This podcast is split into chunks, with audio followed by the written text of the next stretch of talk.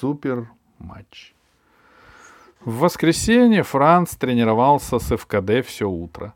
В понедельник и вторник после обеда до самого вечера.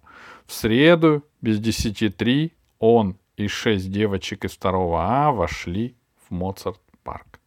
Когда семеро мальчишек из второго Б увидели Франца среди одетых во все фиолетово, фиолетовое ашек, у них отвисла челюсть. Томми крикнул «Что это такое? Я думал, что мы играем против девчачьей команды».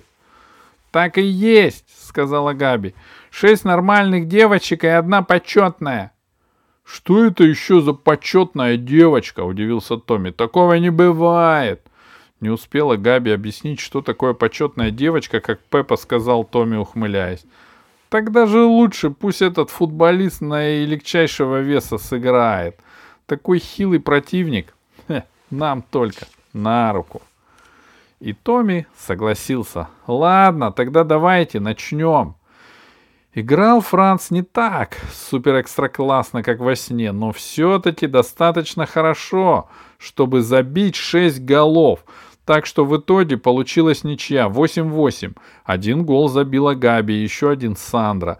Мальчишки из второго Б просто обалдели. Они никак не ожидали, что матч с ФКД закончится всего лишь ничьей. Томми крикнул, «Игра не считается, потому что Франц не девочка, а без него вы бы проиграли в сухую». «Считается, считается», — решительно возразила Габи. «Вы ведь были не против, чтобы Франц играл за нас». И почти все ребята, которые смотрели матч с ней, согласились. «Вот-вот, правильно». «Ничего и неправильно!» — снова крикнул Томми. «Франц всю жизнь играл за нашу команду». Просто у него был отпуск, сказал Пеппа, потому что, э, потому что, э, потому что ему надо было прийти в себя после сотрясения мозга. Франц очень долго ждал, когда же Томми и Пеппа пригласят его снова с ними играть. Ведь ради этого он и тренировался как сумасшедший с прошлой пятницы, и теперь ему вроде бы полагалось чувствовать себя совершенно счастливым. Но это было не так. Франц подумал — вот ведь врут и не краснеют. Сейчас я играл здорово, а они хотят вернуть меня в команду.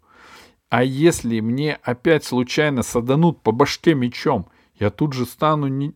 нулем без палочки. Франц откашлялся и сказал только самую чуточку пискляво. Мне очень жаль, но я играю за ФКД. А потом случилось то, что Франц уже видел во сне. Его подняли и пронесли вокруг поля.